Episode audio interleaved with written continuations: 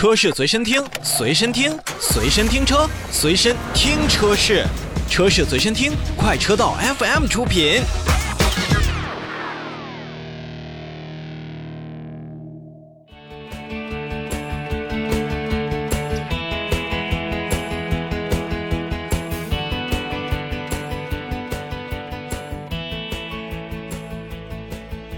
召回，再来看一下保时捷。日前，保时捷中国汽车销售有限公司根据《缺陷汽车产品召回管理条例》和《缺陷汽车产品召回管理条例》的实施方法的要求，向国家市场监督管理总局备案召回计划，决定在二零二一年的十一月六号开始。那记住，还有大概两个月的时间啊。去召回自二零一二年九月一日至二零一四年七月三十一日期间生产的部分二零一三年度款式至二零一五年度款式的 Boxster 以及 Cayman 汽车，共计一千三百七十五辆。召回范围内的原因呢，是由于供应商的制造问题。本次召回范围内的部分的车辆的车上可能安装了材料配比不符合要求的后轴的托架的测量。在长时间的使用过程当中呢，零件呢就可能会产生疲劳，产生一些裂纹，那么耐用性是得不到保障的。在最坏的极端情况下呢，后轴的托架测量的支柱会断裂，会引起呢车辆的后桥下摆臂松脱，导致车辆的操控性能会受到影响，从而呢会增加发生碰撞的风险，存在安全隐患。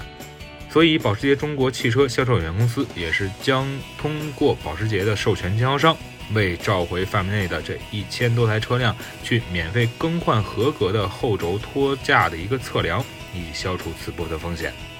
那么，如果咱们的用户在车辆行驶的时候，会注意到车辆底盘后部，比如说出现了异响，或者说是出现了抖动的情况，那这个时候呢，就应该是停止驾驶车辆，并且联系就近的保时捷中心了。召回的这个实施之后呢，那么用户呢也应该就近的联系咱们的保时捷中心，来免费去更换合格的后轴托架的测量。那么对于这项车型来说呢？